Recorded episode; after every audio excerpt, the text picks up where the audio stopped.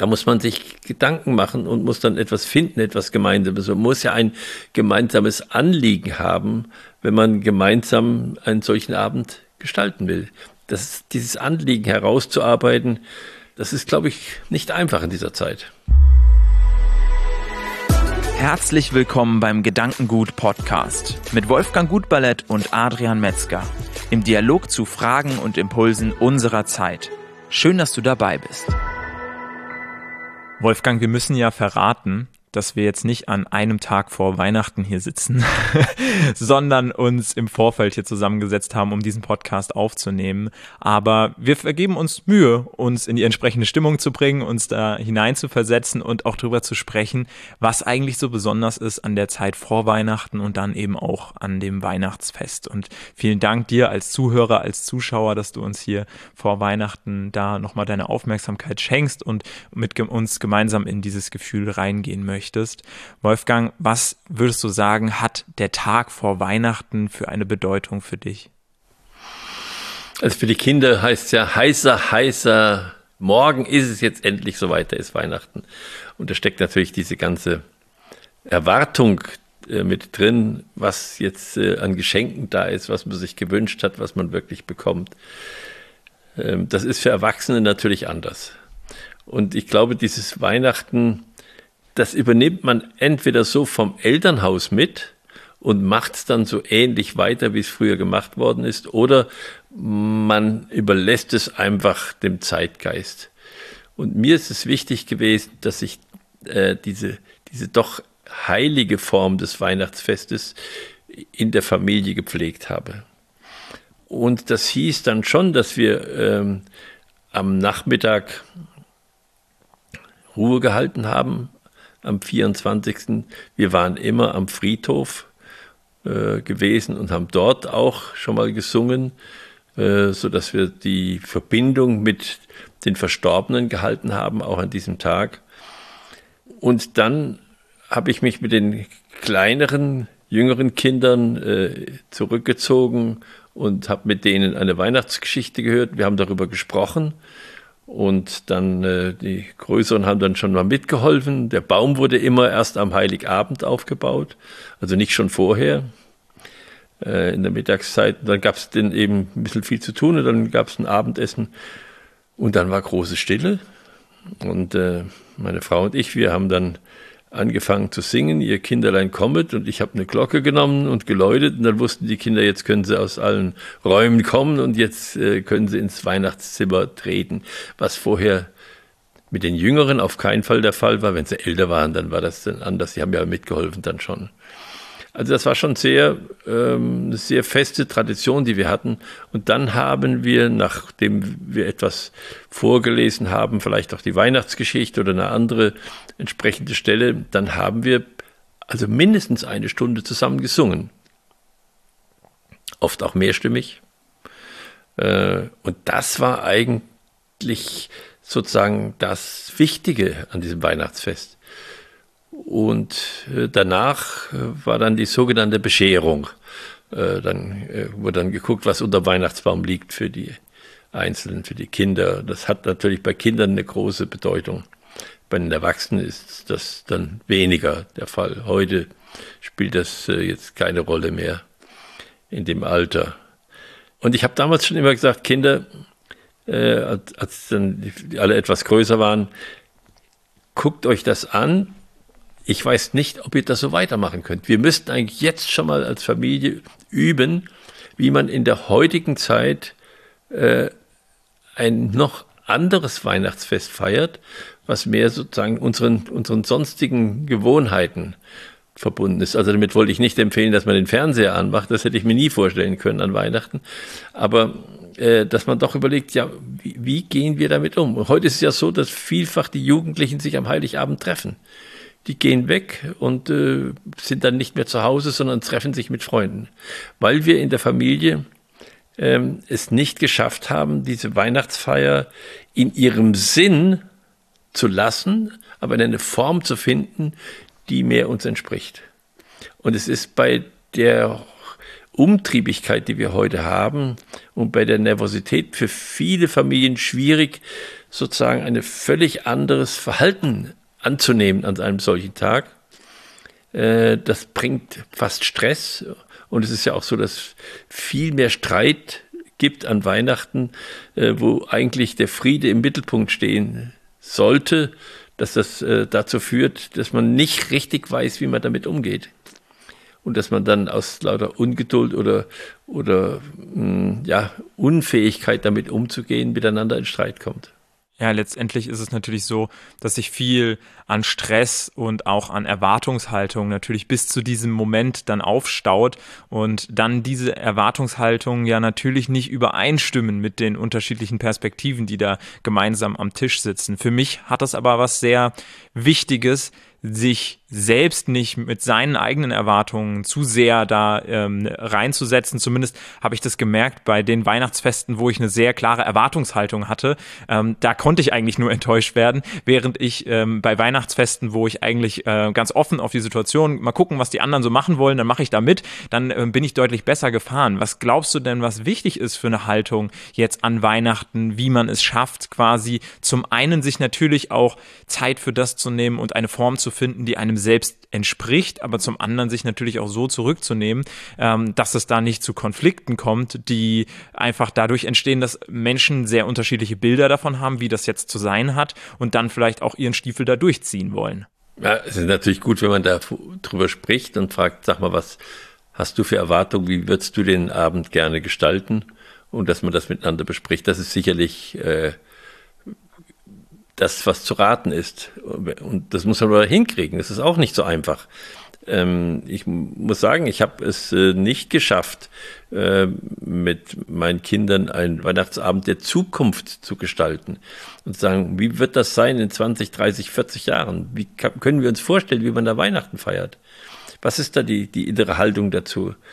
Und äh, äh eigentlich braucht man ja dies, das Christliche, was da drin ist, um das zu begründen.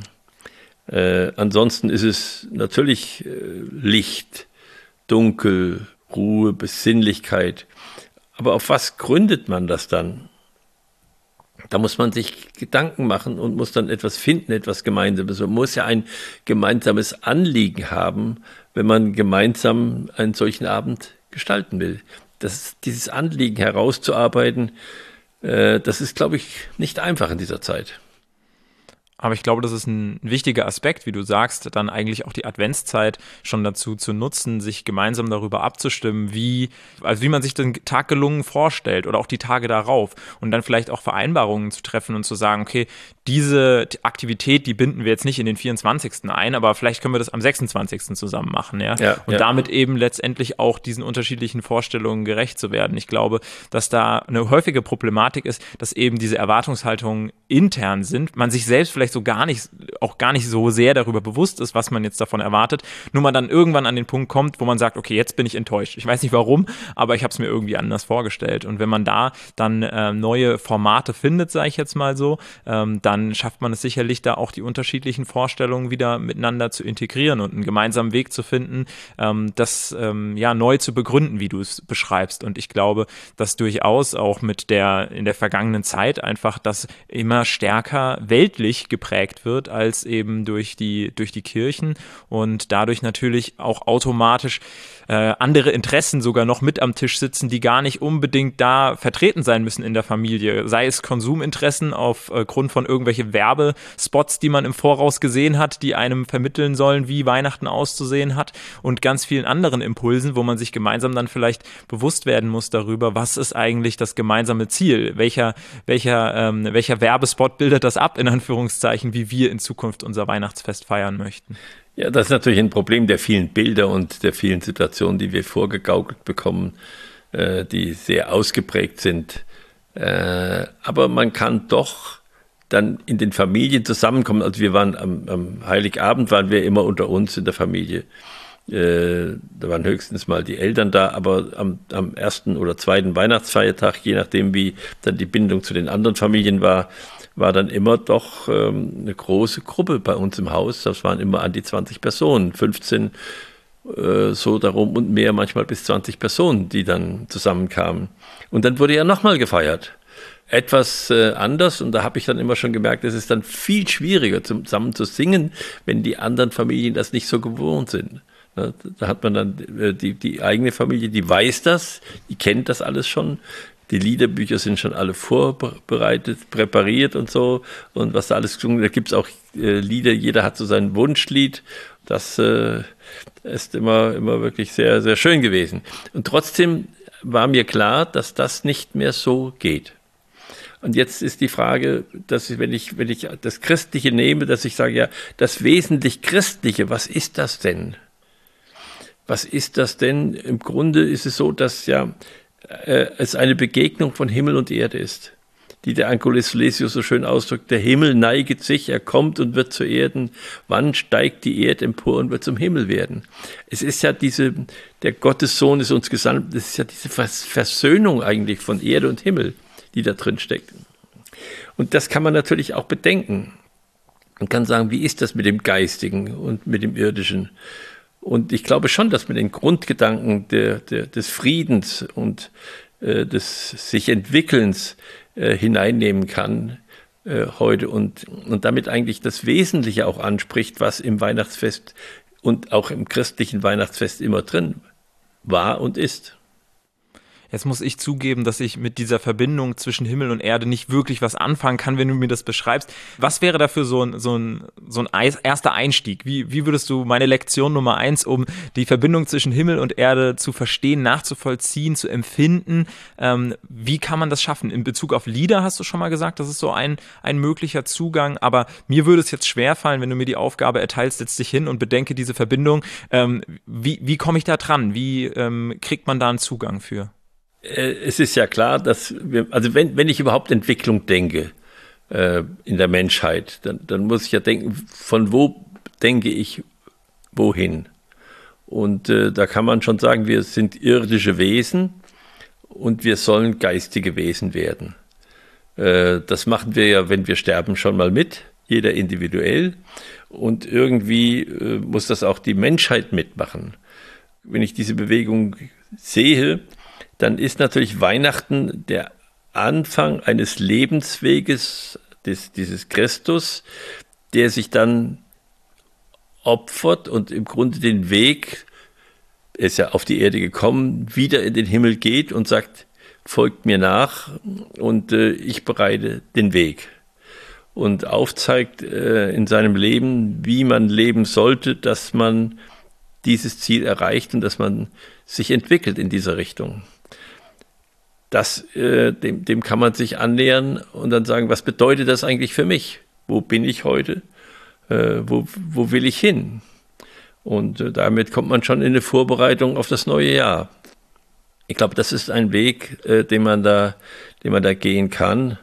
Ähm, und das ist ja auch die ganze Symbolik, die in dieser Zeit drinsteckt. Ähm, es gibt ein Wort, ein, ein, ein Vers von Rudolf Steiner, der das auch so in den Mittelpunkt stellt, ähm, indem er sagt, in der Zeitenwende, und das ist eben diese ganze, diese Christuswesenheit, die gelebt hat von Weihnachten bis äh, Ostern dann nach 33 Jahren. In der Zeitenwende trat des Welten Geisteslicht in den irdischen Wesensstrom. Nachtdunkel hatte ausgewaltet, taghelles Licht erstrahlte in Menschenseelen. Licht, das erleuchtet die weißen Königshäupter, Licht, das erwärmet die armen Hirtenherzen. Göttliches Licht, Christus Sonne, erwärme unsere Herzen, erleuchte unsere Häupter, dass gut werde, was wir aus Herzen gründen, was wir aus Häuptern zielvoll führen wollen. Und dann sieht man, dass die drei Begriffe von Wahrheit, Schönheit, Güte hier drin sind. Das heißt, es ist äh, etwas, was die Menschen schon immer gespürt haben, um was es eigentlich geht in der Entwicklung. Und das ist nochmal durch dieses, durch dieses Ereignis Weihnachten und dem daraus folgenden eben sehr personifiziert und, und, und uns begreifbar gemacht worden. Und damit kann man sich beschäftigen. Für mich würde ich es jetzt übersetzen als eine besondere Zeit, die es einem ermöglicht, ähm, in einen Reflexionsprozess zu gehen, seinen eigenen Standpunkt zu bestimmen, zu überlegen, wer man eigentlich gerade ist, sich vielleicht ein Stück weit von außen zu betrachten und vielleicht das ein oder andere, sei es jetzt äh, im Christentum oder auch äh, andere Vorbildsrollen, Ideale, sich anzuschauen und zu sagen, wo will ich eigentlich hin? Was, was möchte ich eigentlich für eine Person sein? Und das knüpft ja dann vielleicht auch an diese Zeit, die dann folgt, bis hin zu dem Moment, wo man dann sagt, okay, jetzt ähm, fasse ich Entschlüsse für das neue Jahr, wie ich gerne folgende Vorsätze dann auch umsetzen möchte und in diese Richtung gehen kann. Und ich merke es durchaus bei mir, ohne dass ich jetzt einen großen ähm, christlichen Ansatz an dieser Stelle hätte, dass diese Zeit eine besondere Zeit ist, die ich gerne nutze, um zur Ruhe zu kommen, um zu bedenken, was war eigentlich gut im letzten Jahr, was ähm, würde ich gerne so beibehalten, was sind auch Dinge, die ähm, ja die Möglichkeit bürgen, sie zu verändern und wie muss ich mich letztendlich verändern, um dann eben auch die Umgebung zu schaffen, in der ich dann im nächsten Jahr wieder sage, okay, ich bin einen kleinen Schritt weitergekommen und ähm, wo geht's jetzt im nächsten Schritt wieder hin? Vielen Dank dir, Wolfgang. Ich möchte dir einmal noch das, das Wort geben, um schöne Weihnachtsgrüße loswerden zu können zum Abschluss. Ja, ähm, ich wünsche ein, ein Weihnachtsfest, das ähm, uns verbindet mit dem Irdischen und aber auch mit dem Geistigen. Und wir werden ja über diese Frage vielleicht in unserem nächsten Podcast, der ja an, an Silvester ist, diesmal oder einen Tag vor Silvester ist, noch einmal eingehen können, wie wir jetzt in, das, in diese Zeit zwischen Weihnachten und Heilig Drei König oder Epiphanie hineinkommt und was das bedeutet. Die rauen Nächte oder die zwölf heiligen Nächte. Vielen Dank dir, Wolfgang. Vielen Dank dir als Zuhörer, als Zuschauer, dass du beim Gedankengut Podcast wieder mit dabei warst. Entweder eben als Videoformat auf unserem Gedankengut YouTube-Kanal oder auch auf allen Podcast-Plattformen. Und jetzt wünschen wir eine besinnliche Zeit mit Familie und Freunden und dem entsprechenden Zeitraum für die eigene Reflexion und die Zielsetzung, wie es weitergehen soll. Wir würden uns auf jeden Fall freuen, wenn du uns auch dann zukünftig treu bleibst und weiter dabei bist hier beim Gedankengut Podcast.